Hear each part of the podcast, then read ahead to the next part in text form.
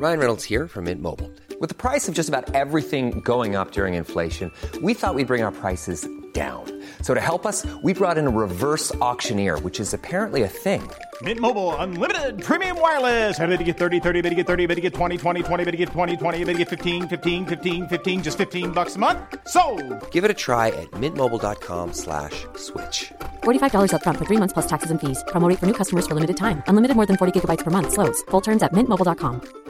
Quality sleep is essential. That's why the Sleep Number Smart Bed is designed for your ever evolving sleep needs. Need a bed that's firmer or softer on either side? Helps you sleep at a comfortable temperature? Sleep Number Smart Beds let you individualize your comfort so you sleep better together. JD Power ranks Sleep Number number 1 in customer satisfaction with mattresses purchased in-store. And now, save 50% on the Sleep Number limited edition Smart Bed for a limited time. For JD Power 2023 award information, visit jdpower.com/awards. Only at a Sleep Number store or sleepnumber.com.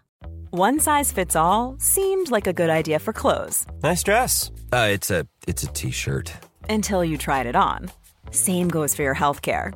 That's why United Healthcare offers a variety of flexible, budget friendly coverage for medical, vision, dental, and more. So, whether you're between jobs, coming off a parent's plan, or even missed open enrollment, you can find the plan that fits you best. Find out more about United Healthcare coverage at uh1.com. That's uh1.com.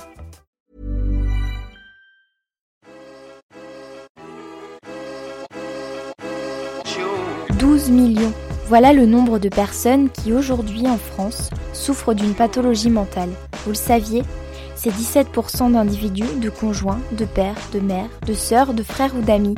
C'est peut-être vous. On est tous concernés, de près ou de loin, par la maladie psychique. Et pourtant, dans les familles, dans les cercles d'amis et dans la société de manière générale, ce sujet est recouvert d'un voile, stigmatisé, parfois complètement éloigné de la réalité parce que la maladie psychique est une maladie comme une autre, j'ai décidé de lui consacrer un lieu de parole et d'échange unique.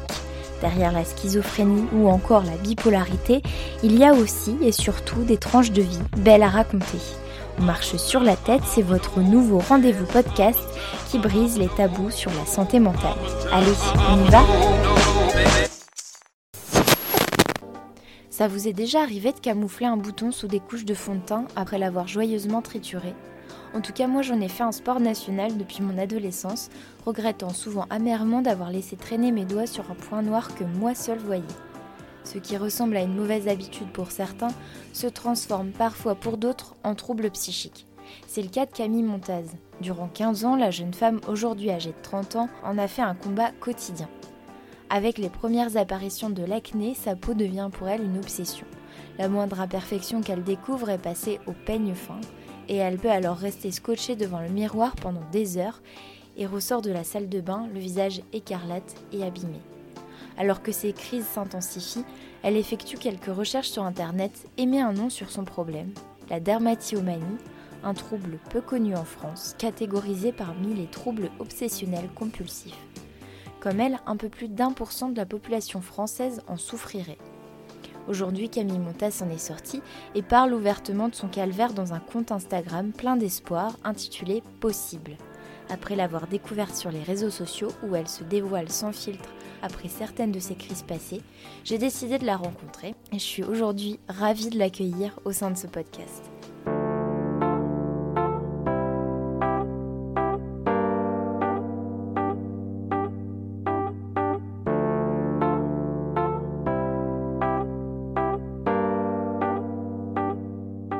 M'appelle Camille, j'ai 31 ans, euh, je suis grenobloise et je vis actuellement à Orléans. Et euh, après des études de commerce, j'ai travaillé euh, dans la communication et, ça fait quatre ans que je suis à mon compte dans la communication et la rédaction et que j'ai aussi plusieurs projets à côté, dont l'animation du coup de mon compte Instagram possible et la rédaction de mon livre et, et des études de naturopathie que je viens juste de terminer. Donc voilà, j'ai une carrière un peu multiple avec plusieurs projets. Si je t'ai invité aujourd'hui, c'est parce que j'ai découvert ton histoire sur les réseaux sociaux. Et cette histoire, elle m'a interpellée parce que tu étais, pour, pour moi, de mon point de vue en tout cas, l'une des premières personnes à employer le terme dermatillomanie. Alors, c'est quoi la dermatillomanie C'est un trouble, euh, trouble psychique et anxieux qui n'est pas du tout connu, donc effectivement peu de personnes en parlent. Et j'ai l'impression qu'en France, il y a un peu un tabou aussi autour de ça, parce que dans les pays anglo-saxons, par exemple, on en parle beaucoup plus sous le terme skin picking. Euh, et en fait, la dermatillomanie, donc comme son nom l'indique, donc derma, c'est un trouble qui touche la peau. Euh, ça peut être la peau du corps ou la peau du visage. Et c'est un trouble via lequel on va tout le temps euh, déjà regarder sa peau, vérifier son aspect et essayer de lisser toutes les petites aspérités qu'on voit ou qu'on sent dessus. Donc que ce soit des boutons, des croûtes, des points noirs, des petits reliefs. et ça va ça va être de plus en plus répété et surtout obsessionnel et, euh, et ça peut prendre euh, vraiment des, une grande ampleur dans la vie de la personne, euh, allant jusqu'à des heures entières à, à, regarder sa peau, à la triturer, avec des conséquences sur la vie sociale et des crises, comme on l'appelle, qui peuvent vraiment s'apparenter à des trans où on, on, ne voit plus le temps passer, on n'est plus conscient de ce qu'on fait et où on est comme ça en train de, de gratter, triturer sa peau. Euh, sans euh, conscience des conséquences et, et, de la suite. Quoi. Quand est-ce que ça a démarré chez toi? Euh, Alors chez moi, ça a commencé vers 11-12 ans suite à l'arrivée de l'acné. Donc, euh, dès que j'ai commencé à avoir de l'acné, euh, j'ai fait une obsession sur ma peau et sur tous ces boutons que vraiment je détestais. Et j'ai passé de plus en plus de temps à euh, regarder ma peau, à essayer de, percer ces boutons, parce que j'avais vraiment cette croyance que faire ça, ça allait lisser ma peau et ça allait, entre guillemets, enlever les imperfections. Alors qu'en fait, c'était chaque fois pire. Et, surtout, j'étais en train de mettre en place un rituel dans ma vie parce que en fait, cette activité de, triturage, dans le fond, elle m'apaisait. C'était vraiment un moment où j'étais euh, avec moi-même, où je déconnectais complètement, où je pensais à autre chose, j'étais concentrée sur ce que je faisais. Et, en fait, inconsciemment, ça me faisait du bien, même si je j'aurais jamais pensé dire ça un jour, mais je me suis rendu compte après, parce que c'est aussi ça, le, c'est pour ça que c'est un trouble. Et, ça a commencé à prendre de plus en plus de temps dans ma vie, avec de plus en plus de conséquences. Et, voilà, jusqu'à euh, voilà, j'en ai été atteinte de mes 11-12 euh, ans à mes 27 euh, ans à peu près. Oui, donc plus de 15 ans, c'est ça, à te gratter le visage. Est-ce que tu pourrais nous raconter un rituel de, de classique, entre guillemets, comment ça se, comment ça se matérialisait? Ben, déjà, effectivement, moi, ça ça a touché que le visage, donc euh, c'est quand même une partie du corps qui est beaucoup plus visible. Euh, il y a certaines personnes qui font de la dermatomanie que sur les bras ou sur les jambes et qui vont du coup sans cesse se cacher avec des vêtements. Moi, euh, au début, bah, je me cachais pas et puis petit à petit, j'ai commencé à mettre du maquillage, mais c'est vrai que je savais pas très bien maquiller, donc ça se voyait beaucoup. Mais vu que j'étais au collège, beaucoup de personnes autour de moi avaient de l'acné et c'est aussi ce que pensait ma famille. Ils pensaient que j'avais juste des problèmes de peau. c'est juste qu'au fil des années, ben, cette peau ne s'arrangeait pas, voire était de pire avec vraiment parfois des grosses crises qui me laissaient la peau complètement abîmée, euh, hyper boursouflée, rouge, avec des croûtes, etc. Euh, mais mes parents ne, déjà ne connaissaient pas la dermatomanie et ils, ils auraient jamais pensé que ça, puisse être un trouble en fait. Ils se disaient juste qu'effectivement j'avais des problèmes de peau. Euh, par contre, ils voyaient que je passais beaucoup de temps dans la salle de bain et moi mon rituel c'était euh, d'aller tout de suite dans la salle de bain dès que je rentrais le soir après mes cours ou après n'importe quelle activité. Je montais tout de suite dans la salle de bain, regarder ma peau, vérifier son aspect et, puis après ça enclenchait souvent un cercle vicieux où je pouvais y passer des heures et euh, parfois j'allais mentir euh, pour pas aller à table euh, avec ma famille en disant que j'avais pas faim ou que j'étais fatiguée parce que je me sentais pas de redescendre comme ça avec la peau tout abîmée et voilà donc mais bon mes parents se doutaient pas qu'il y avait ça en fait je, faisais tout pour le cacher mm. un sentiment de honte en fait quand tu sortais de la salle de bain et que tu passais devant le miroir en sortant de cette phase de transe que tu décrivais tout à l'heure là tu prends conscience finalement que tu as fait quelque chose que tu regrettes au, final?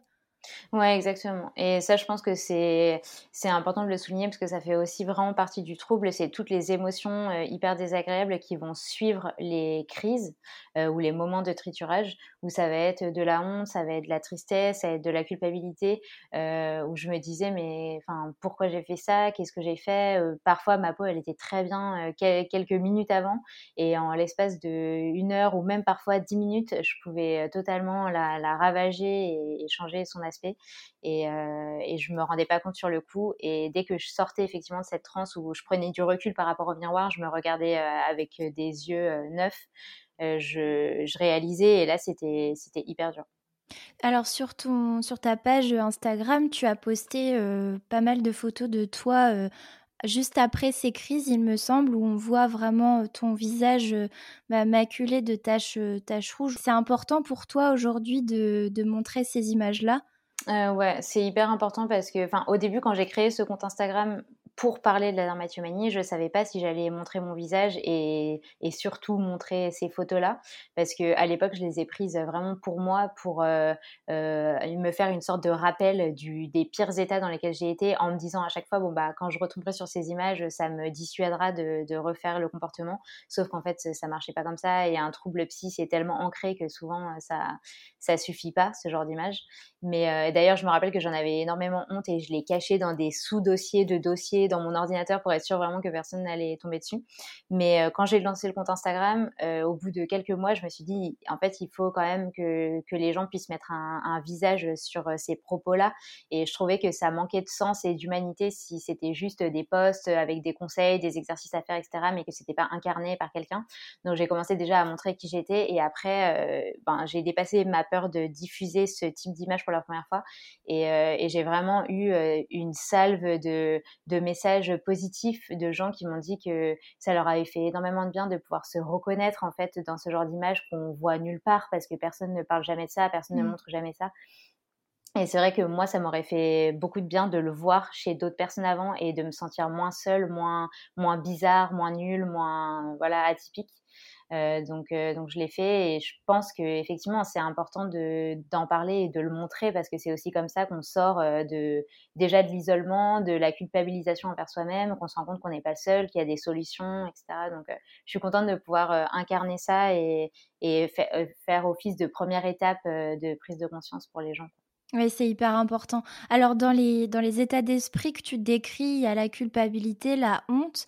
C'est des, des termes qui reviennent souvent dans la bouche de personnes qui sont boulimiques, par exemple, et qui sortent d'état de transe après avoir euh, ingurgité euh, des, des, tonnes et des tonnes d'aliments. Est-ce que toi, tu pourrais comparer les états de transe que tu as vécu euh, aux, états, même si c'est bien, bien évidemment différent, c'est deux troubles psychiques, mais est-ce que toi, tu as l'impression que dans ton trouble, ça se rapproche d'un trouble boulimique, euh, mais, sur les boutons.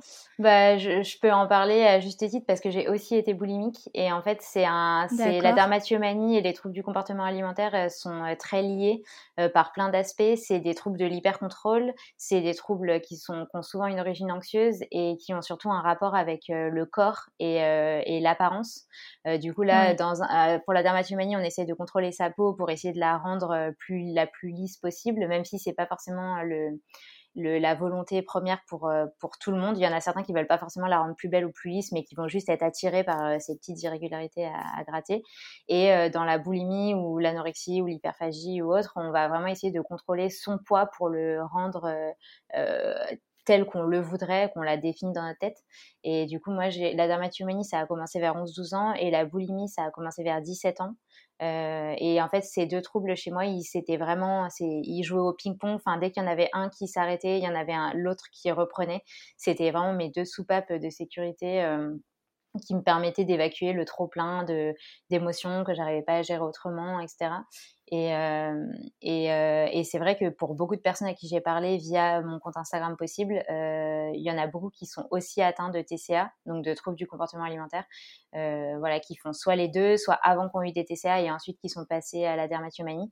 Et donc effectivement, les, le, les réflexes sont un peu les mêmes. C'est vraiment, on va se réfugier dans un comportement qui va anesthésier tout le reste autour et, et qui va nous donner un semblant de contrôle sur soit ce qu'on mange, soit euh, l'aspect de notre peau, soit voilà, et qui va effectivement occasionner une transe où on pense plus à rien et de laquelle on va sortir en, en, ressentant énormément de culpabilité. Enfin, c'était vraiment le, effectivement les mêmes ressentis psychologiques pour mmh. les deux, en tout cas chez moi. Ok. Alors, à quel moment tu t'es aperçu qu'il y avait un problème, euh, ne serait-ce que pour ton trouble de dermatillomanie, mais aussi euh, ton trouble du comportement alimentaire? Ben, pour la boulimie, euh, je savais que bien sûr que c'était pas bien parce que moi c'était de la boulimie vomitive donc je faisais des crises et je me faisais vomir après. Mais en fait c'était hyper néfaste parce que c'est un trouble qui se voit pas. Enfin j'ai pas fait d'anorexie donc en fait avec ces vomissements j'arrivais à maintenir un poids stable. Donc en fait de l'extérieur personne n'aurait pensé que j'avais un trouble alimentaire et en fait je, je l'avais totalement banalisé dans ma tête et dans ma vie. Je me disais juste oh c'est bon je j'équilibre un peu mes apports alimentaires comme ça c'est pas très grave etc parce que en fait j'ai vu que j'avais la dermatomanie. Euh, pour moi, c'était un peu le problème principal et euh, je prenais pas confiance qu'en fait la, boulimie c'était grave aussi et que c'était vraiment pas bon pour ma santé, pour mon corps, pour plein de choses.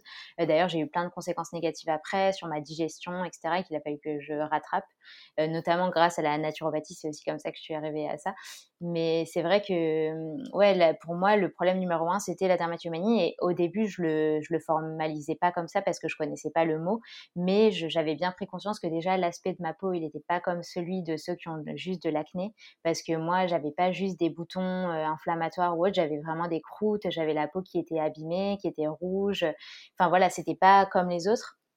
Euh, je voyais que j'y pensais beaucoup plus, que je passais beaucoup plus de temps euh, sur ma peau euh, que les autres, que ça devenait obsessionnel, que je regardais tout le temps la peau des autres gens, que j'avais toujours peur qu'on juge la mienne. ça avait des, conséquences sur ma vie sociale parce que je pouvais annuler des sorties après, après des crises parce que j'avais honte qu'on me voit comme ça. Enfin voilà, je, je commençais à me dire qu'il y, qu'il y avait un problème parce que ça prenait beaucoup de place dans ma vie et dans ma tête. Et, mais c'est que, je sais pas, peut-être 8, 9 ans après que j'ai découvert le terme et que je suis tombée en fait sur des groupes de soutien en anglais sur Facebook euh, sur le terme skin picking, qui pour le coup montraient des photos, euh, expliquaient leur histoire, euh, ce qui se passait. Et là, je me suis reconnue à 100% et je me suis dit, ok, en fait, je suis pas folle ni anormale, j'ai vraiment un problème. Alors que pendant toutes ces années avant, j'étais persuadée que je manquais juste de, de volonté et qu'il suffisait que je me reprenne en main, que, que j'arrête, que tout ça. Alors qu'en fait, j'étais vraiment dominée par un trouble qui était plus fort que ma volonté. C'était vraiment ancré en moi et, et c'était vraiment difficile de m'en sortir quoi. Donc de voir qu'il y avait un terme derrière ce trouble, ça t'a sauvé entre guillemets? De bah, savoir que tu n'étais pas seule déjà. Ouais, ça a été la première euh, première étape déjà. Enfin, c'est souvent ce qu'on dit, c'est connaître son ennemi pour mieux le renverser. En fait, euh, si on avance dans le vide euh, en, en, ne sachant pas ce qui nous arrive et de quoi on est atteint, enfin, en fait, on, juste on n'a pas de plan non plus pour s'en sortir parce qu'on se dit bah c'est dans ma tête, c'est c'est je suis nulle, j'ai pas de volonté, mais en fait non, enfin là il y avait un terme, donc ça veut dire que ça avait été classifié quelque part, ça avait été nommé et il y avait potentiellement des personnes qui pouvaient s'occuper de le guérir et, euh, et de proposer des solutions, des exercices, etc. Donc euh, oui, ça a été vraiment une première étape déjà pour euh, mettre en place des choses. Ok. Donc, euh, à quel moment tu es rentrée dans un processus de thérapie et donc de, peut-être de guérison, puisque tu vas nous raconter euh, par la suite comment tu t'en es sortie? Ben, du coup, je pense que c'est à peu près à mes 25 ans. Euh, ça faisait déjà des années que je me faisais un peu des défis à, moi-même en me disant, OK, demain j'arrête, que j'avais essayé toutes les astuces possibles, mais pas, enfin, d'un terme psychologique, plutôt d'un point de vue voilà de volonté etc et ça marchait pas. Et du coup c'est une amie qui m'a dit si tu as déjà tout essayé et que ça marche pas il faut que tu attaques le problème différemment et surtout il faut que tu te fasses aider parce qu'en fait quand on est seul avec soi-même parfois on manque de recul on est un peu toujours empêtré dans les mêmes pensées les mêmes peurs et on a du mal à voir ce qu'on pourrait faire différemment. Et c'est le regard extérieur de quelqu'un qui nous permet de de mettre en lumière certaines choses de nous de nous aider de nous mettre dans une dynamique. Donc pour moi ça a été assez compliqué à accepter parce que j'avais aussi ma fierté qui me disait mais non tu vas y arriver toute seule c'est quand même euh, c'est quand même pas si compliqué que ça de s'en sortir de, de, juste arrêter de toucher sa peau euh, enfin c'est un peu ridicule enfin voilà je me jugeais un peu comme ça et petit à petit, j'ai reconnu qu'en fait, il y a des personnes qui sont formées pour ça, euh, qui, peuvent m'aider, donc euh, il faut que j'en bénéficie. Et donc, euh, vu que j'étais encore étudiante, que j'avais pas beaucoup de moyens pour, faire une thérapie, j'ai fait appel à un psychiatre, parce que ça peut être remboursé par la sécurité sociale, parce que les psychiatres sont des médecins. Et là, j'avais trouvé un psychiatre avec qui j'ai fait une première thérapie pendant 4-5 hum, mois, je crois. Et en fait, c'était, ça a été intéressant parce que c'était la première fois que je me confiais à quelqu'un, que, voilà, je, parlais vraiment de ça, même si j'en avais parlé à quelques amis. Mais là, voilà, c'était un professionnel de santé qui était complètement neutre, extérieur, etc. Et je me rappelle que j'avais énormément pleuré parce que j'avais besoin de faire sortir plein de choses, je pense. et, et ça m'a fait du bien. Mais par contre, je pense que j'étais pas encore prête à changer. Euh, j'avais besoin de, croire que, voilà ce, ce, ce, psychiatre allait incarner entre guillemets ma guérison, mais j'étais pas prête à mettre en place des nouvelles choses, à, à, aller à l'encontre de certaines habitudes, à, me mettre un peu aussi dans la difficulté de, tester des nouveaux comportements, etc. J'étais pas prête à ça, donc euh, ça m'a aidé, mais ça n'a pas été euh, révolutionnaire. Et, euh, et, après, par contre, j'ai continué mon chemin, j'ai beaucoup lu, j'ai rencontré certaines personnes, j'ai fait d'autres thérapies, j'ai fait d'autres rendez-vous. Et petit à petit, là, il y a vraiment plein de choses qui se sont mises en place. Ouais, ça t'a ouvert un champ des possibles euh, incroyable pour, euh, pour accéder à la voie de la guérison, entre guillemets. Bah, c'est ça, et surtout, je pense cette que... première entrevue avec un psychiatre. C'est ça, et c'était une première étape aussi pour, pour accepter de me faire aider. Euh, pour accepter que la guérison, elle viendrait pas forcément que de moi, mais que parfois, ben voilà, ça allait peut-être venir du conseil de quelqu'un. Et, euh, et, accepter aussi de travailler sur moi différemment que ce que j'avais toujours envisagé avant. Et justement, euh, tu disais tout à l'heure que tu n'en parlais pas forcément autour de toi, auprès de tes proches. Est-ce que tu avais réussi quand même à, à, évoquer la chose avec tes amis? Est-ce que tu avais remarqué que d'autres personnes pouvaient être concernées dans ton entourage ou, ou justement tu te sentais vraiment seule à ce niveau-là? Euh, j'avais remarqué effectivement, euh, je me souviens euh, au lycée, une fille qui avait beaucoup de croûtes sur le visage et, effectivement je m'étais dit, je pense qu'elle a la même chose que moi, mais j'aurais jamais osé lui en parler. Enfin vraiment c'était, je sais pas, je pense que j'avais tellement honte que je préférais que ça reste vraiment bah, à l'intérieur de moi. Et je me souviens que j'en avais juste parlé avec deux personnes, donc une de mes amies qui elle faisait de la boulimie et du coup on se on s'entraidait euh, sur nos troubles euh, communs et, euh, et après une autre copine mais elle qui avait aucun trouble et du coup je lui, disais que j'avais des difficultés mais c'est vrai que elle, elle avait vraiment du mal à comprendre parce qu'elle avait jamais été soumise à une, une force intérieure qui, qui dépasse la volonté le bon sens la raison etc je pense que quand on n'a jamais connu ça c'est hyper difficile de se le figurer parce que pour elle elle me disait ben voilà et tu peux essayer de faire ci faire ça mais en fait elle se rendait pas compte que c'était tellement dur quand la crise a commencé, on, on peut plus, euh, on peut tu plus, peux plus arrêter en fait. Mmh. Donc, euh, donc effectivement, non, j'en parlais vraiment très peu. Et c'est quand j'ai commencé à rejoindre des groupes de soutien, d'abord en anglais, puis après j'en ai trouvé en français, que là, j'ai, j'ai, je me suis créé des binômes en fait euh, avec certaines filles. Euh, je leur ai proposé, ai demandé si elles étaient ok pour qu'on s'entraide, etc. Elles ont dit oui. Et là, c'était vraiment top parce que je savais que la fille vivait exactement la même chose que moi, qu'elle pouvait me comprendre, qu'on pouvait s'entraider, se motiver toutes les deux, essayer de, d'analyser par exemple ce qui s'était passé quand on avait fait une crise, de, de se dire comment faire différemment la prochaine fois, etc. Donc euh, voilà, là, ça a été euh, beaucoup plus fort euh, parce qu'on se comprenait, quoi.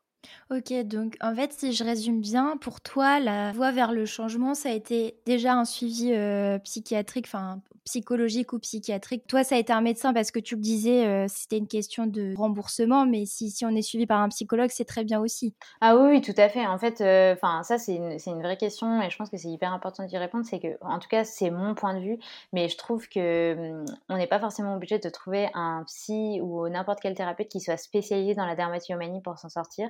Il faut surtout trouver la personne qui nous correspond à nous, parce que l'accompagnement psy, c'est vraiment une question aussi de feeling, de se sentir en confiance avec une personne de d'avoir envie en fait de lui confier des choses et que la personne nous inspire un certain euh, un certain dynamisme, qu'elle nous mette dans, dans des dispositions pour avoir envie de travailler sur soi, de se motiver, etc. Et avec avec certaines personnes ça passe pas du tout et c'est c'est pas grave, enfin c'est pas de notre faute ni celle de la psy, c'est juste qu'il n'y a pas le, la petite étincelle entre les deux qui fait que ça fonctionne. Et, euh, et en fait cette étincelle on pourrait l'avoir autant avec un psychiatre qu'un psychologue, qu'un coach, que quelqu'un qui pratique l'hypnose ou le FT ou n'importe quelle euh, pratique. Je pense qu'il faut vraiment pas hésiter à tester autant des pratiques que des thérapeutes pour voir avec qui on se sent bien et, euh, et, puis même si la personne ne connaît pas la dermatomanie, en soi, c'est un trouble qui a été classifié, la personne peut faire des recherches dessus et en fait, les, les ressorts psychologiques qui sont derrière, ils, sont un peu les mêmes que n'importe quelle addiction ou autre trouble anxieux ou les TCA qui sont déjà très connus par les psychologues. Donc en soi, euh, voilà, pour moi, en fait, c'est pas, on n'est pas obligé de se focaliser que sur le trouble pour guérir. Au contraire, enfin, peut-être à un moment dans la thérapie, on peut se focaliser dessus en faisant quelques exercices sur le rapport à sa peau, etc. Mais en fait, souvent, ce qu'il faut travailler, c'est tout ce qu'il y a derrière. C'est euh, le rapport à soi, le rapport à ses émotions, à la gestion de son anxiété, euh, au regard des autres, etc. Souvent, il y a, beaucoup de choses à détricoter euh, derrière. Quoi. Bah justement, est-ce que tu peux nous expliquer comment tu as découvert l'origine de ce trouble? Est-ce que comment t'expliques que ton anxiété s'est traduite par ces triturages sur ta peau? Bah c'est une bonne question. Je pense que ça, ça dépend vraiment de des personnes, on a tous des causes et des origines différentes. Euh, pour certains, la dermatomanie, ça va commencer suite à un traumatisme. Parfois, euh, ça va être, ça va commencer dès le plus jeune âge, parfois un peu plus tard. Euh, enfin voilà. Euh, après, je trouve que c'est super intéressant de se demander pourquoi on a entre guillemets choisi ce trouble-là plutôt que, euh, je sais pas, une addiction à la cigarette, à l'alcool, euh, n'importe quelle pathologie ou TOC, TOC de rangement. Enfin voilà, il y, en a plein d'autres. Pourquoi on a choisi celui-là? Dans mon cas, je pense qu'il y avait déjà un rapport à mon apparence qui était troublé, dans le sens où j'ai toujours été dans l'hyper-contrôle et j'ai toujours voulu Ouais, essayer de, de, me conformer à une certaine image euh, que j'avais vue euh, autour de moi et que je me mettais beaucoup de pression en fait sur mon apparence et sur euh, la manière dont, enfin, ce à quoi je devais ressembler. Et en plus, vu que j'étais une petite fille plutôt mignonne, on m'avait toujours fait beaucoup de remarques sur mon physique et je pense que j'ai très tôt intériorisé le fait que ma valeur reposait sur mon apparence. Et quand j'ai commencé à avoir de l'acné, ça a un peu cassé cette, euh, ben ouais, c'est cette image que, j'avais de moi-même et que je pensais euh, qui me définissait auprès des autres. Et du coup, je me suis dit, mais attends, si, si je suis plus euh, la petite fille qu'on disait mignonne parce que j'ai de l'acné, parce qu'il y a quelque chose qui me défigure, en fait, je vais plus exister comme avant, je vais plus être la même personne, on va plus vouloir me parler comme avant, etc. Donc en fait, dans mon cas, ça a vachement été lié à ça, à l'image que je renvoyais et à euh, l'importance que j'avais accordée à cette image. Alors en fait, c'était faux. Euh, j'ai pu travailler après en thérapie sur ça et comprendre qu'en fait, euh, les personnes autour de moi ne, ne m'aiment pas pour mon apparence, mais pour qui je suis, pour tout ce que j'incarne, pour mes connaissances, mon humour, enfin ma personnalité, quoi. Mais ça, ça a été hyper difficile à déconstruire parce que quand euh, pendant des années on s'est forgé euh, ça euh, dans sa tête et qu'on est sûr de ça, euh, ben en fait on a toujours cette impression que euh, potentiellement quelqu'un peut ne plus vouloir nous parler ou passer du temps avec nous parce qu'on est euh, défiguré par exemple. Alors en fait ça c'est une croyance totalement irrationnelle et, et voilà et j'ai eu la chance aussi d'être bien entourée et que mes amis me, me, permettent de comprendre ça. Mais en tout cas dans mon cas ça a été beaucoup lié à ça et ça a été beaucoup lié aussi au, au j'ai découvert plus tard que j'étais au potentiel intellectuel et en fait ça ça a été bah, une sorte de révélation aussi parce que pendant des années, je, je me suis sentie euh, différente sur certains aspects. Euh, j'ai essayé de me conformer à une moyenne de gens que je voyais autour de moi sur certains aspects. Alors en fait, c'était, ça me ressemblait pas. Et du coup, ça, ça a vraiment créé une anxiété euh, internalisée dont j'avais pas conscience. Mais en fait, voilà, j'essayais toujours d'être différente de ce que j'étais vraiment au fond et de ce que je voulais vraiment au fond. Et ce décalage-là a fait que j'ai eu besoin de me réfugier dans un comportement ritualisé pour Hi, I'm Daniel, founder of Pretty Litter. Did you know cats tend to hide symptoms of sickness and pain? I learned this the hard way after losing my cat, Gingy. So I created Pretty Litter, a health monitoring litter that helps detect early signs of illness by changing colors, saving you money and potentially your cat's life. Pretty Litter is veterinarian developed, and it's the easiest way to keep tabs on your fur baby's health right at home. Go to prettylitter.com and use code ACAST for 20% off your first order and a free cat toy. Terms and conditions apply. See site for details. Hold up. What was that? Boring. No flavor. That was as bad as those leftovers you ate all week. Kiki Palmer here, and it's time to say hello to something fresh and guilt-free. Hello Fresh. Jazz up dinner with pecan-crusted chicken or garlic butter shrimp scampi. Now that's music to my mouth. Hello Fresh. Let's get this dinner party started. Discover all the delicious possibilities at hellofresh.com.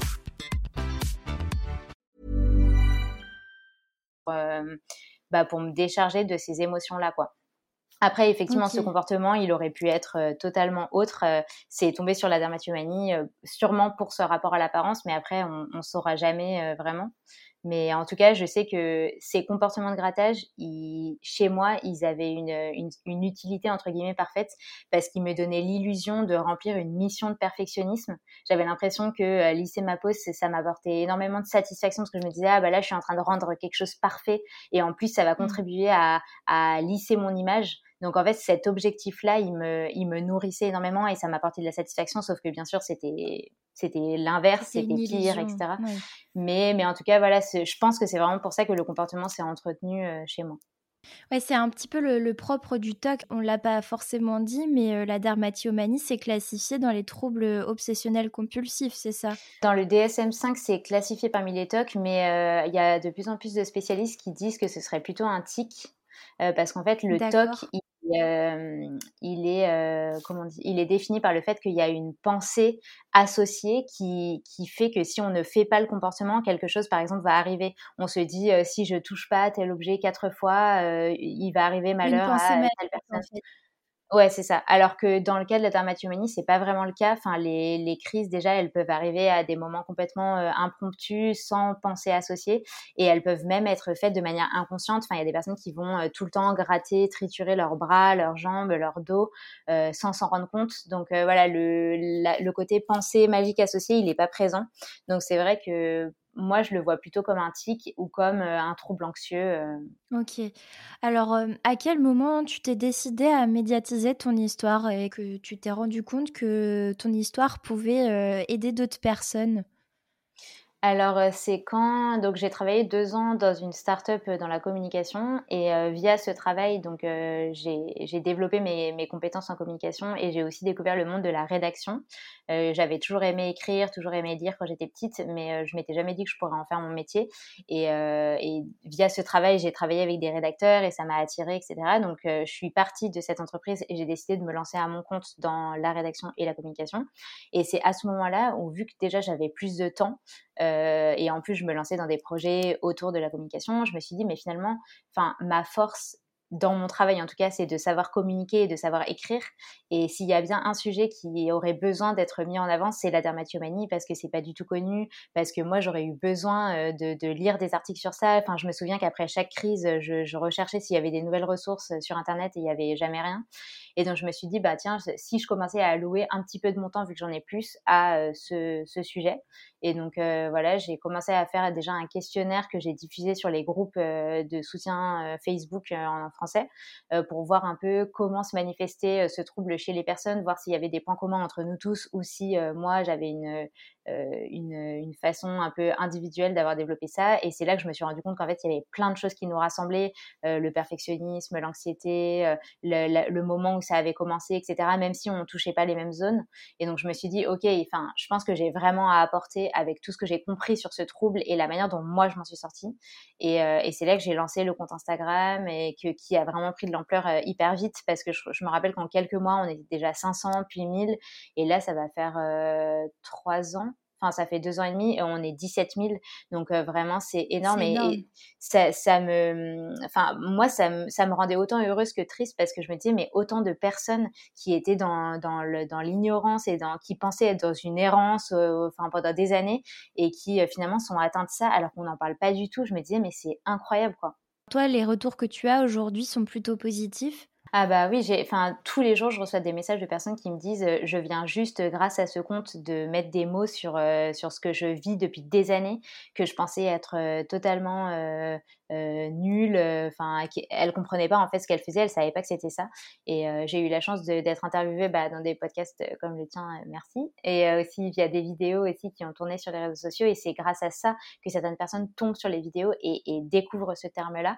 Et après, via les hashtags, etc., elles peuvent tomber sur mon compte. Et en fait, déjà rien que de voir qu'on est autant sur la communauté, souvent elles se disent mais c'est incroyable en fait. Enfin, je suis je suis pas toute seule. Déjà ça, ça fait tellement de bien de pas se sentir isolée. Et puis après de, de découvrir bah, qu'il y a des solutions, de, de pouvoir lire d'autres témoignages. Enfin, c'est, elles se sentent en fait euh, comme si vraiment ce, compte Instagram c'était un, repère où elles peuvent aller même un refuge. Euh, mmh. Voilà, n'importe quand, elles peuvent aller regarder les posts, se sentir moins seules, euh, essayer de trouver des, des nouveaux exercices, des nouveaux petits conseils qu'elles n'ont pas encore mis en place. Enfin, voilà, j'ai vraiment créé en tout cas le compte que moi j'aurais aimé trouver à l'époque, quoi.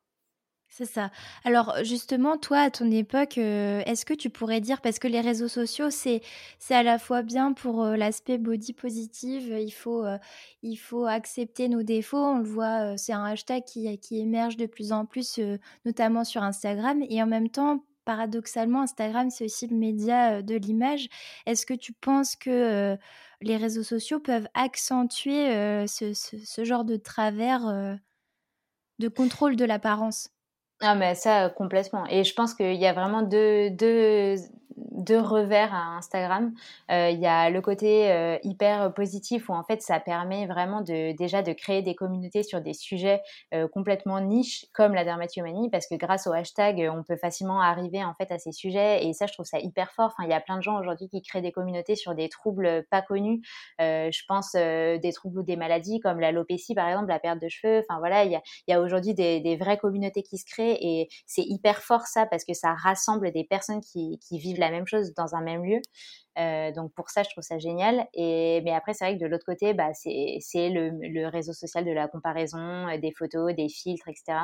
Et, mais après, quand, quand je parle de ce sujet, moi, j'aime bien dire que en fait, c'est nous qui choisissons euh, ce qu'on suit sur Instagram et c'est hyper important régulièrement de faire le tri aussi dans les comptes qu'on suit. Et en fait, moi aujourd'hui, dès que je vois une publication qui me qui me fait me sentir mal, qui me fait me comparer, qui me fait, je sais pas, et eh ben je me désabonne tout de suite. Ce que je me dis, c'est censé être voilà un réseau dans lequel on trouve du plaisir, qui nous fait du bien. Euh, si c'est pour euh, se faire du mal avec euh, des publications qui nous renvoient en plus quelque chose de faux, parce que souvent on sait très bien que les filles elles prennent certaines postures, elles se mettent devant certaines lumières, etc. Donc en fait c'est pas la réalité. Euh, voilà, ça, c'est pas du tout positif. Et mais je trouve qu'effectivement, de plus en plus, il y a quand même un, réseau que Body Positive ou d'autres qui émergent où on veut du vrai, par exemple. C'est un hashtag qui a été lancé par My Better Self et 12 février. Et je trouve que c'est vraiment cool parce que ça, ça montre juste, en fait, la vraie vie des vrais gens. Et par exemple, moi, je mets jamais de filtre sur mes photos. Enfin, J'allais te le demander, ouais. C'est banni sur ton, sur ta dans ta communauté? Bah oui, parce que je trouve que c'est, ça a aucun sens, en fait. Enfin, ça sert à quoi de parler de d'acceptation de la peau, etc. Si c'est pour en fait à chaque story. Mais, mais en fait, même quand je vois des gens qui font des stories avec les filtres, je me dis mais pourquoi ils font ça? En fait, c'est pas eux. C'est vraiment, euh, enfin, comme si tu tu tu faisais un film tous les jours et tu montrais un autre personnage que celui que t'es vraiment. Enfin, je trouve vraiment que ça n'a aucun sens et en fait c'est hyper néfaste parce que les gens qui voient ces stories ils se disent oh là là mais comme elle a l'air trop belle dès le réveil, comme elle, sa peau elle est incroyable. Alors en fait c'est même pas elle, c'est pas la réalité. Enfin, je trouve que c'est tellement néfaste. Enfin, c'est et je trouve que bon, on peut pas empêcher que certaines personnes qu'on aime bien mettent des filtres, mais dans ce cas-là, il faut vraiment garder à l'esprit que en fait tout est faux et c'est hyper important de prendre du recul avec ça et de pas comparer quelque chose de faux avec soi-même quoi. Se dire non mais là sa peau c'est pas la réalité donc arrête de, de te sentir mal quoi. Ouais. Encore faut-il avoir le réflexe de se dire, euh, de se dire ça toutes les jeunes filles. Je dis jeunes filles parce que c'est certainement, je ne sais pas si toi dans ta communauté tu as essentiellement des, jeunes filles euh, ou des, femmes qui te suivent. C'est un bah, trouble qui est majoritairement euh, féminin. Ouais, il y a, 5% de garçons qui me suivent sur le compte Instagram. Après, je ne sais pas si c'est une moyenne qu'on peut généraliser à toute la dermatillomanie dans le France et, euh, en France et dans le monde, mais en tout cas, oui, c'est surtout féminin sur mes réseaux. Ouais. Est-ce qu'on sait à peu près chiffrer ce, trouble en termes de pourcentage aujourd'hui en France? Bah, pas vraiment. Il y a, je, vois passer certains articles sur Internet qui parlent de 1% de la population qui serait atteinte de TOC. ou, mais bon, je pense que en fait, c'est hyper difficile. On n'a pas d'études sur la dermatillomanie. C'est vraiment un truc qui est peu étudié, qui est peu connu, même encore de, de plein de psychologues, même de dermatologues. Oui, j'allais te demander. Ouais. Est-ce que toi, tu as rencontré des, soignants, des, psychiatres, des, psychologues qui euh, ne connaissaient absolument rien en la matière? Ben, dans ma vie, mmh. j'ai fait trois thérapies et euh, il n'y a, a qu'une psy qui connaissait la dermatillomanie. Euh, les autres ne connaissaient pas, les dermatologues que j'ai vus ne connaissaient pas du tout. et c'est vrai que ça, ça peut être vraiment difficile parce que ben, on va se prendre des remarques qui ne prennent pas en, compte le fait que c'est un trouble psychique. Donc, ils vont nous dire, mais il suffit juste de vous arrêter quand vous avez envie de le faire, il faut vraiment pas triturer sa peau, euh, ça fait des cicatrices, etc. Mais en fait, euh, on a juste envie de dire à la personne, mais, mais j'aimerais du plus profond de mon cœur ne, ne, pas le faire, mais je peux pas m'en empêcher. Enfin, c'est parfois ça se fait même à mon insu quoi.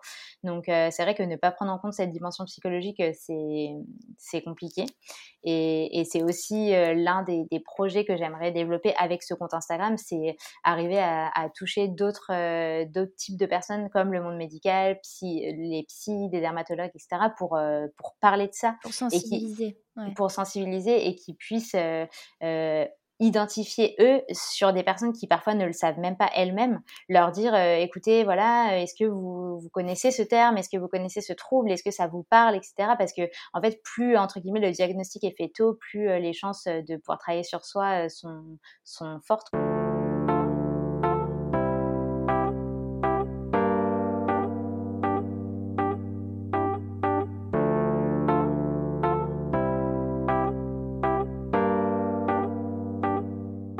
Matière de, travail, euh, comment toi tu t'en es sorti concrètement? Quels sont les, petits tips que tu pourrais donner euh, à des personnes qui sont concernées aujourd'hui? Alors c'est toujours une question qui est difficile à, aborder parce qu'en fait, euh, je Enfin, je pense que la guérison, c'est un, un, vrai, un vrai chemin.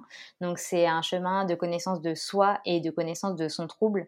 Donc, vraiment comprendre euh, comment il est arrivé dans notre vie, pourquoi, euh, quelle mission aussi il remplit dans notre quotidien et arriver aussi à, à mieux vivre avec soi-même. Donc, avec euh, ses parts d'ombre et de lumière, enfin, réussir à s'accepter, ne pas vouloir être un autre. Enfin, voilà, c'est aussi réintégrer à 100% son moule de qui on est. du coup, pour moi, je pense que ça a vraiment été un chemin de à partir du moment où j'ai commencé à travailler sur moi, de, on va dire 5 ans, mais en fait, c'est toute ma vie. Enfin, je pense que voilà, toute sa vie, on apprend des choses, on, se développe, etc.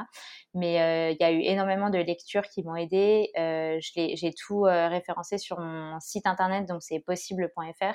et puis surtout, bah, là, j'ai sorti mon livre donc en juin 2021, qui récapitule tout ce chemin de guérison où je raconte vraiment ce que j'ai essayé, ce qui a marché, pas marché, où je donne euh, des, conseils, des astuces, des ressources pour aller plus loin, etc. Je, me suis dit que c'était plus intéressant de faire un livre qui est hyper complet que juste de distiller plein de choses sur, euh, sur Instagram où parfois, voilà, on s'y retrouve pas trop. Mais en gros, si je devais résumer, ben déjà se faire aider. Euh, moi, donc j'ai fait trois thérapies. Donc la première thérapie avec un psychiatre qui m'a énormément aidé pour parler, faire sortir des choses. Il m'a aussi initié à la pleine conscience. Euh, qui a été une, découverte hyper intéressante pour me reconnecter à moi, mes sensations, etc. Ensuite, j'ai fait de la méditation. C'est ça, méditation. Ouais, méditation et puis mais euh, ça peut être aussi de la méditation active donc vraiment essayer de se concentrer sur ses sens pour euh, pour réincarner son corps et, et, prendre conscience de ce qu'on vit, de ce qu'on ressent, etc. Et après, j'ai fait une thérapie TCC. Donc, c'est un type de thérapie qui est très indiqué pour tout ce qui est addiction, TOC, etc. Donc, c'est les thérapies cognitivo-comportementales. Et c'est un type de thérapie qui va vraiment permettre de travailler sur les habitudes, les pensées et les émotions. Donc, on va lier un peu tout ça. Et on va comprendre comment tout ça fonctionne ensemble et comment on peut modifier un des paramètres. Donc, euh, modifier les pensées et les croyances qui sont euh, irrationnelles, euh, mettre en place des nouvelles habitudes, etc. Donc, c'est hyper concret. Ça permet vraiment d'agir avec des exercices, etc. Et ça, ça m'a énormément aidé. Et, euh, l'un des exercices que je donne souvent, c'est vraiment d'essayer de déjà de prendre un carnet ou de le faire sur son téléphone ou son ordi et de d'essayer de dresser le portrait robot de son trouble. En fait, quand est-ce qu'il survient? Quels sont les moments où on va tout le temps toucher sa peau? Euh, Combien de temps ça a duré? Quelles ont été les pensées avant, pendant, après? Euh, Qu'est-ce qu'on a ressenti? Au niveau du contexte, qu'est-ce qui s'est passé de spécifique dans cette journée-là? Et qu'est-ce qui nous attendait le lendemain? Et en fait, à partir de ça, on va pouvoir dresser des, des sortes de situations à risque, donc des moments où en fait on fait le plus souvent des crises. Donc par exemple, moi c'était tout le temps le soir quand je rentre chez moi, quand quand j'étais hyper fatiguée, que j'avais une journée hyper stressante ou que j'avais un événement stressant le lendemain. Euh, c'était souvent la semaine juste avant mes règles parce qu'on a aussi des perturbations hormonales qui fait qu'on ne se sent pas pareil que les autres moments du mois. Euh, c'était euh, comment Enfin voilà, il y avait plusieurs situations comme ça. Quand je savais que j'allais revoir une personne que j'avais pas vue depuis longtemps, avant un événement social qui rassemble beaucoup de monde, parce que c'était aussi des, choses qui me stressaient et du coup c'était un moyen de m'apaiser que de me réfugier dans ma peau entre guillemets. Enfin voilà, il y avait vraiment des moments. Il y avait aussi des moments d'ennui où je savais que quand j'avais rien de prévu, quand j'étais tout seul, quand je faisais rien, euh, ça allait être hyper propice aux crises.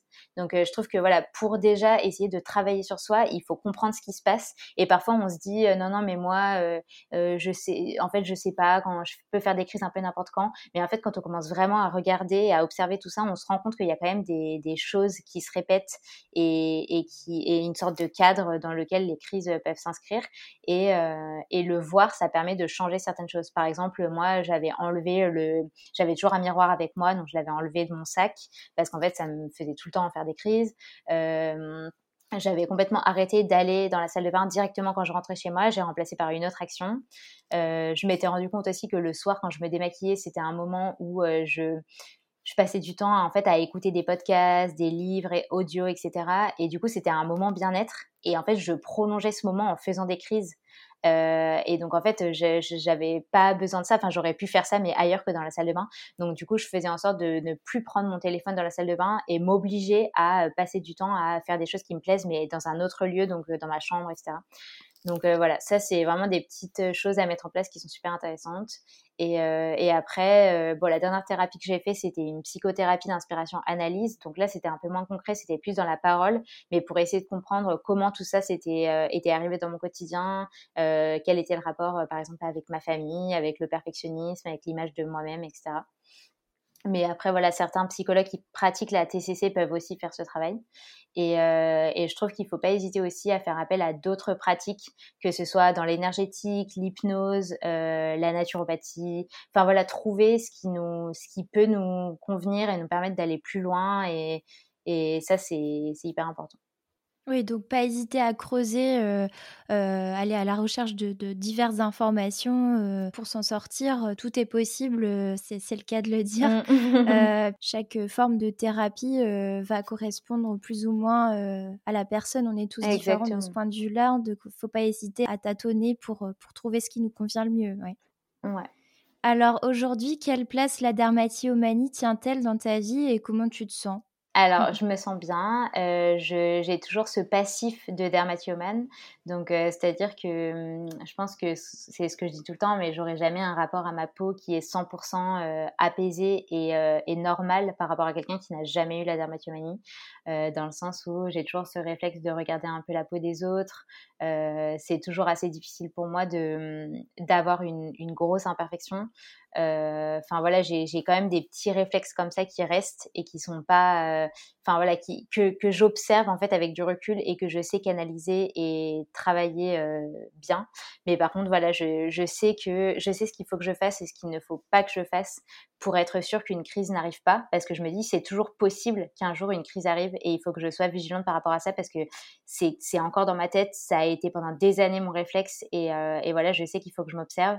Mais en fait, je vois vraiment la dermatillomanie comme un signal d'alarme et je me dis si un jour j'ai envie de faire une crise, c'est qu'il y a quelque chose qui va pas dans ma vie, c'est qu'il y a un besoin qui n'a pas été respecté, c'est que je suis soit hyper fatiguée, soit hyper anxieuse et qu'en fait j'ai besoin de me réfugier dans quelque chose, de me faire du bien et que si je le fais pas, ben j'ai encore ce réflexe de la crise dans ma tête et, euh, et voilà entre guillemets euh, euh, il, il faudra pas que, que je m'étonne en fait que ça arrive si j'ai tout fait pour me retrouver dans une situation entre guillemets d'urgence ou de mal-être etc.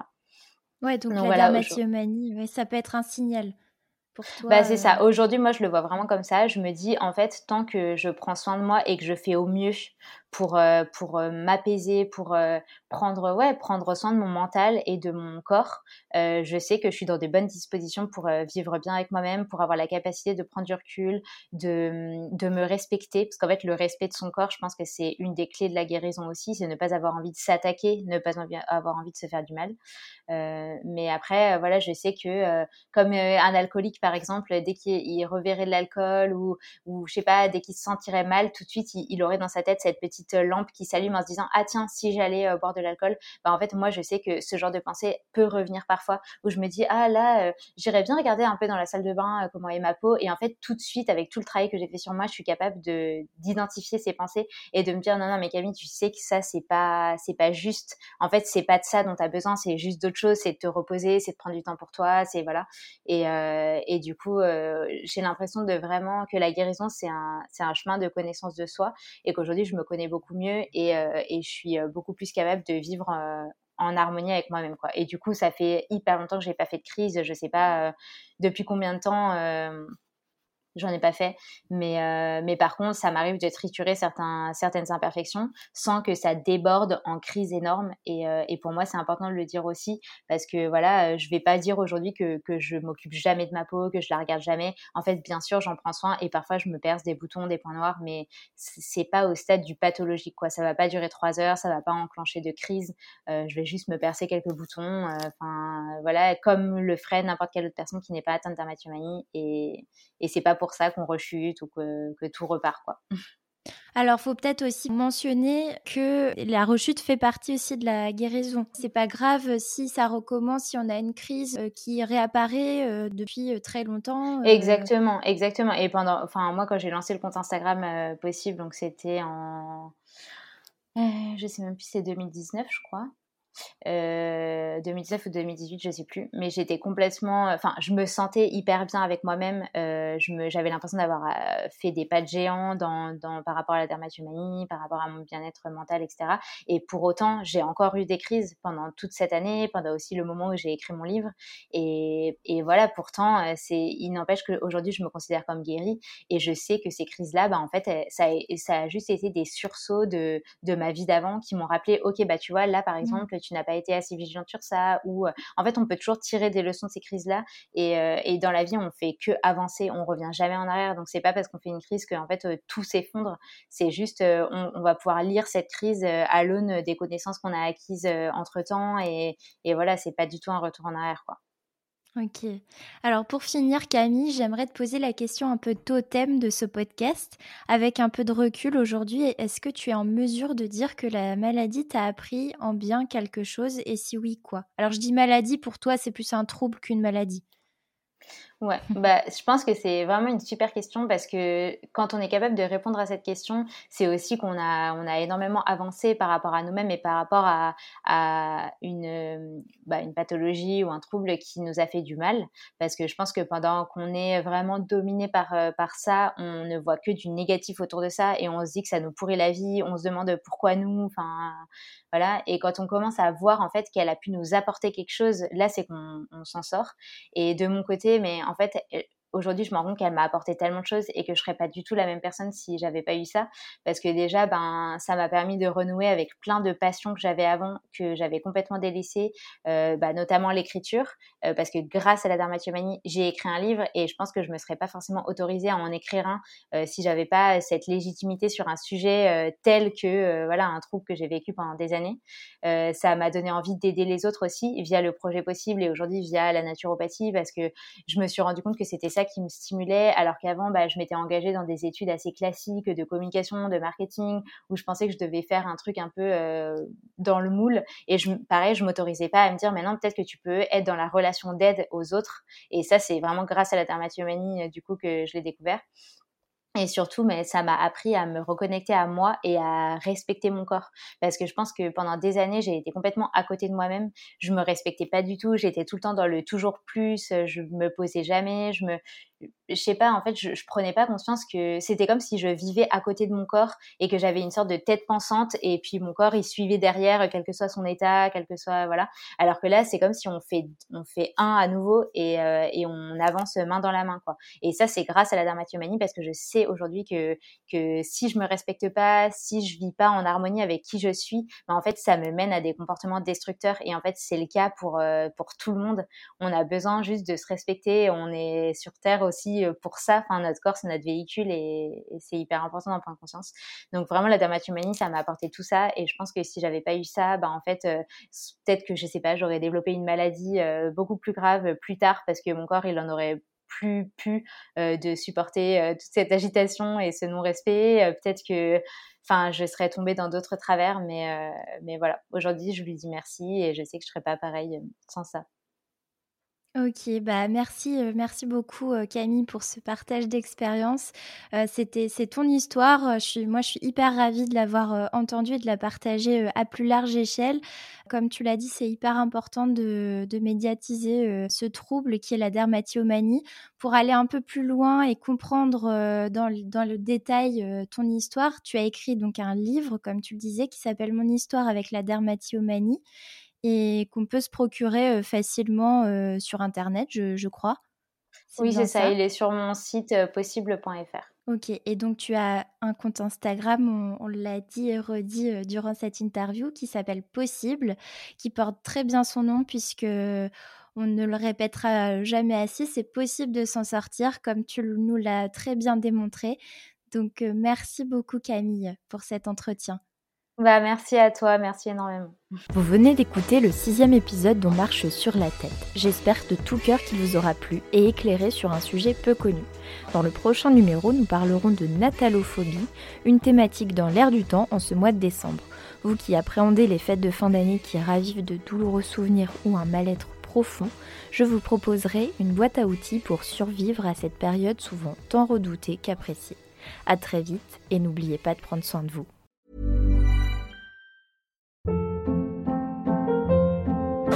Hold up. What was that? Boring. No flavor. That was as bad as those leftovers you ate all week. Kiki Palmer here, and it's time to say hello to something fresh and guilt-free. Hello Fresh. Jazz up dinner with pecan-crusted chicken or garlic butter shrimp scampi. Now that's music to my mouth. Hello Fresh. Let's get this dinner party started. Discover all the delicious possibilities at hellofresh.com. Planning for your next trip? Elevate your travel style with Quince. Quince has all the jet setting essentials you'll want for your next getaway, like European linen, premium luggage options, buttery soft Italian leather bags, and so much more. And is all priced at 50 to 80% less than similar brands. Plus, Quince only works with factories that use safe and ethical manufacturing practices. Pack your bags with high-quality essentials you'll be wearing for vacations to come with Quince. Go to quince.com/pack for free shipping and 365-day returns. Imagine the softest sheets you've ever felt. Now imagine them getting even softer over time. That's what you'll feel with Bowl and Branch's organic cotton sheets. In a recent customer survey, 96% replied that Bowl and Branch sheets get softer with every wash. Start getting your best night's sleep in these sheets that get softer and softer for years to come. Try their sheets with a 30-night guarantee. Plus, get 15% off your first order at bowlandbranch.com. Code BUTTERY. Exclusions apply. See site for details.